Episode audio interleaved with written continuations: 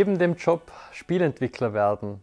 Geht das überhaupt? In der heutigen Episode stelle ich mich eben dieser Frage und kann euch gleich vorweg schon mal beantworten. Ja, das geht auf jeden Fall, aber es kommt auf die Methode darauf an. Das Spannende an dieser Frage, du erinnerst dich sicher noch zurück an deine Zeit in der Schule, wie das damals war und dass man da halt ziemlich viel Zeit absitzen hat müssen und auch Dinge gelernt hat, die einem vielleicht gar nicht so interessiert haben oder vielleicht heute im Alltag gar nicht so viel bringen. Wenn man natürlich auf diese Art und Weise heutzutage auch Spielentwicklung lernen würde, dann wäre das halt zeitlich sehr, sehr schwer. Das heißt, wie es damals halt in der Schule war, da musste man zu einer gewissen Zeit an einem gewissen Ort sein, war dann meistens in einer Gruppe. Das heißt, da waren halt unterschiedlichste Leute, die dann auch aufeinandertreffen und die Lehrperson musste da halt immer genau anpassen, wie schnell sie das Ganze macht, welche Inhalte sie bringen kann.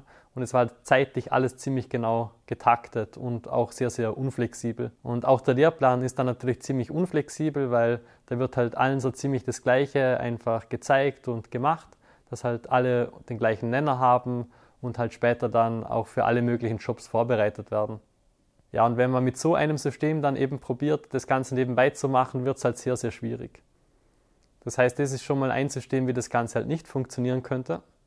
Und dann gibt es natürlich noch die Möglichkeit, dass man es halt komplett auf eigene Faust probiert. Das heißt, mittlerweile gibt es ja sehr, sehr viele Anleitungen und Tutorials, Hilfen online, dass man sich da einfach selber schlau machen kann und sich das Thema aneignen kann. Und ja, das funktioniert, aber das hat natürlich einen extremen Zeitaufwand. Das heißt, da weiß man dann halt nicht, wo genau man als nächstes hin muss, ob das wirklich die Anleitung ist, die dir in der Situation dann was bringt oder ob es vielleicht dann doch wieder nur Zeitverschwendung mit einem weiteren Tutorial war.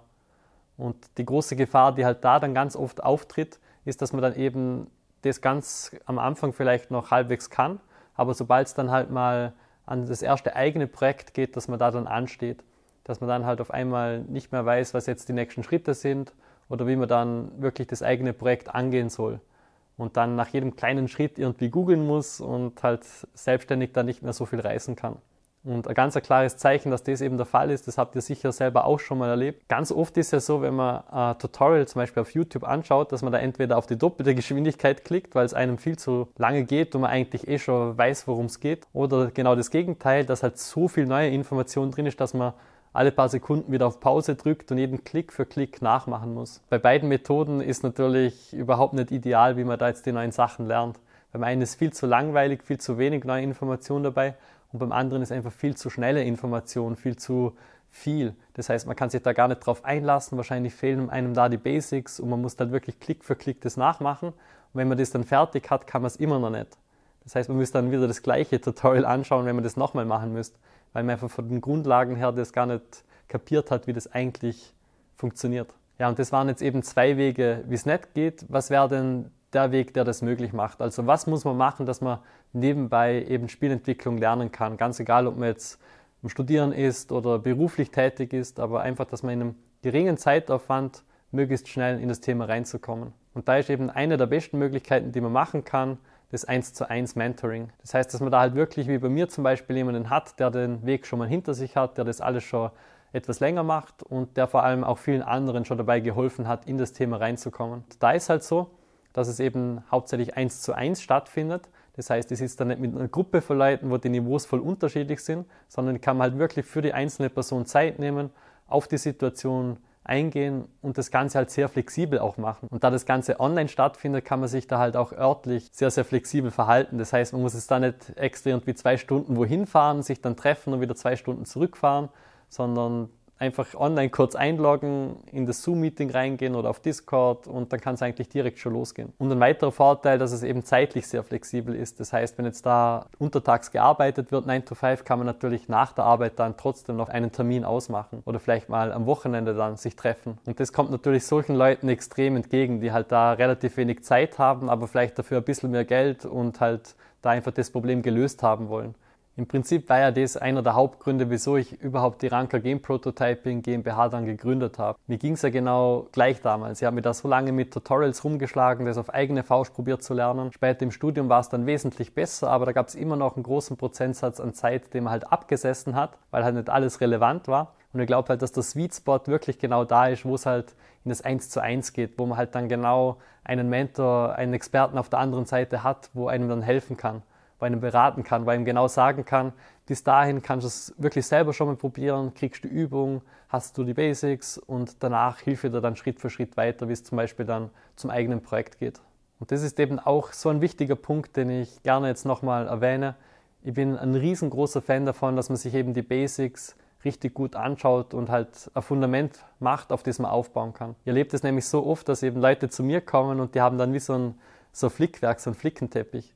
Und da sind ganz oft so riesen Risse drin, wo man sich eigentlich denkt, wenn du aber schon sowas gemacht hast, dann solltest du ja eigentlich wissen, wie es da und da ausschaut. Und da kommt man dann halt erst im 1 zu 1 Gespräch drauf, dass da halt riesen Lücken drin sind und genau das oft die Person dann abhält davon, eigene Projekte umzusetzen. Das heißt, die haben so ein Grundverständnis, wie ein Spiel funktioniert, was dafür alles nötig ist, aber halt so die einzelnen Teile, die Bausteine, dass man da dann wirklich kombinieren kann und spielerisch dann eben so eigene Spielmechaniken draus baut oder eigene Welten erschaffen kann. Genau das fehlt denen halt dann oft noch. Also zusammengefasst kann man, glaube ich, sagen, dass eben die Vorteile, wenn man halt ganz gezielt so ein Problem hat, wie dass man Spielentwickler werden will oder dass man irgendwann mal ein eigenes Spiel bauen will oder dass man beruflich einfach in die Branche reinkommen will, wenn man wirklich so ein spezifisches, genaues Ziel hat, dann ist halt vom Zeitaufwand her das Eigenstudium das, was wahrscheinlich am längsten dauert. Irgendwo Unterricht nehmen oder das Studieren gehen, geht schon ein bisschen schneller, aber auch immer noch einiges an Overhead äh, dabei. Und das, was eindeutig am schnellsten geht, ist halt eben dieses Eins zu eins, dass man sich da einen Experten holt, dass man sich ein Coaching holt und das halt möglichst schnell, möglichst gezielt löst, das Ganze. Und ganz am Schluss hätte ich jetzt trotzdem noch ein paar Tipps für die Leute, die halt noch komplett am Anfang stehen und überhaupt nicht wissen, wo anfangen. Weil ich kann mir gut vorstellen, bei mir war es ja damals auch so, dass ich mir da gedacht habe, na, da nehme ich noch keine Hilfe, da probiere ich zuerst mal auf eigene Faust, das kann doch gar nicht so schwierig sein. Und damit ihr jetzt nicht zu viel Zeit mit dem ganzen Thema verschwendet, einfach schon mal ein paar Tipps. Haltet euch bitte nicht zu lange mit, was ist das Beste, um irgendwas zu machen auf. Das heißt, recherchiert jetzt nicht ewig, was die beste Game Engine ist, was die beste Programmiersprache ist, weil schon allein mit der Recherche könnt ihr halt Tage, Wochen verbringen und ihr kommt da nicht auf ein richtiges Ergebnis, weil ihr fragt da zehn Leute und kriegt halt zehn verschiedene Antworten. Das heißt, da ist ein ganz ein konkreter Tipp, einfach mal machen, einfach mal anfangen. Sogar wenn ihr jetzt irgendwas lernt, was jetzt vielleicht in der Industrie oder in der Branche da draußen gar nicht so gefragt ist, habt ihr zumindest für euch schon mal die Erfahrung gemacht ob das überhaupt euch taugt, ob das überhaupt euch Spaß macht, was ihr da macht. Ihr habt schon mal so die ersten Schritte in dem Bereich gemacht und wisst dann schon mal circa so ganz grob, was da jetzt die Anforderungen sind, weil Spoiler, under the hood, also im Prinzip in Wirklichkeit sind die ganzen Softwares und Programmiersprachen gar nicht so unterschiedlich, sondern sie haben auch wieder die gleichen Prinzipien, auf denen sie basieren. Und Hauptsache, dass man die Prinzipien mal verstanden hat und da ist dann halt viel, viel einfacher darauf aufzubauen. Also ich kann euch wirklich nur als Tipp mitgeben, kommt ins Umsetzen. Wenn ihr schon keine Hilfe annehmen wollt, dann probiert auf jeden Fall selber einfach mal was aus, weil die ganze Zeit nur zu recherchieren und nur nachzufragen, was jetzt das Beste ist, das bringt euch leider auch nicht weiter. Also ihr müsst da wirklich selber ein bisschen die Erfahrung machen, euch selber die Hände schmutzig machen und da kommt ihr dann eh drauf. Gefällt euch das, was ihr da seht? Und könnt euch vorstellen, das zum Beispiel auch beruflich oder über einen längeren Zeitraum zu machen. Und dann eben die ersten paar Erfolgserlebnisse. Das heißt, wenn ihr dann die ersten paar Zeilen Code geschrieben habt und das funktioniert oder so die ersten paar 3D-Modelle gebaut habt und dann in das Spiel reinbringt, das ist schon ziemlich genial. Und da würde ich halt schauen, dass ihr da möglichst schnell mal hinkommt. Ja, und wenn ihr euch dann mal entscheidet, äh, euch beraten zu lassen oder vielleicht das Ganze einfach schnell für euch gelöst haben wollt, dann kann ich euch nur empfehlen, schaut euch mal unser Mentoring-Programm an. Ihr findet die ganzen Infos dazu unter www.spiel-entwickler.de und da könnt ihr euch unter anderem auch für so ein kostenloses Beratungsgespräch bei uns bewerben. Und da nehmen wir dann wirklich so dreiviertel Stunde, Stunde Zeit, setzen wir mit euch hin, eh über einen Videocall wieder und dann schaue ich, ob und wie ich euch da weiterhelfen kann bei dem Thema. Das Ganze ist natürlich komplett unverbindlich und ja, ich schaue dann einfach, was es da für Möglichkeiten gibt und wenn ihr euch nicht helfen kann, dann kann ich euch zumindest halt Ratschläge geben, was ich in eurer Situation da am ehesten machen würde. Um euch jetzt mal ein paar Zahlen zu nennen, also vom Zeitaufwand her muss man schon mit so zwölf Wochen, also drei Monaten rechnen, um mal in das ganze Thema reinzukommen. Aber wenn man da halt das Ganze richtig aufbaut und richtig macht, hat man da schon ein echt gutes Fundament, auf das man aufbauen kann wo man dann schon einige so kleine Minigames gemacht hat und dann auch schon so erste 3D-Games und auch schon so 3D-Game-Prototypes, das heißt wirklich so eigene Spielmechaniken dann gemacht. Und vom Zeitaufwand her redet man da, wie gesagt, eben von drei Monaten und pro Woche Minimum zwei bis drei Stunden. Also bei uns im Mentoring-Programm ist es eben so, dass die meisten da schon so in Richtung fünf bis zehn Stunden investieren, auch wenn das Minimum zwei bis drei Stunden wäre, weil denen macht es halt so Spaß und die merken halt auch, dass sie halt riesen Fortschritte machen in kurzer Zeit und sind da eben mega motiviert.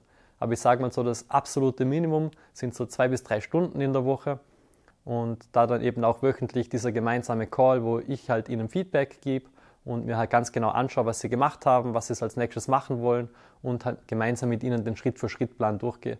Und da ist man wirklich mit zwei bis drei Stunden in der Woche, das klingt immer so, so unrealistisch, weil es halt wirklich so schnell geht, aber ganz ehrlich, wenn man halt alles Unnötige ausblendet, dann bleibt nicht so viel übrig. Das heißt, man kann sich da wirklich genau auf das fokussieren, dass man in kurzer Zeit eben lernt, eigene Games zu machen. Also ich hoffe, euch hat das Thema auch interessiert. Also mir hätte das damals sehr viel gebracht, wenn mir das jemand so gesagt hätte, hätte ich mir einiges an Zeit ersparen können. Und ansonsten freue ich mich schon aufs nächste Mal. Bis dann, euer Sebastian. Ciao.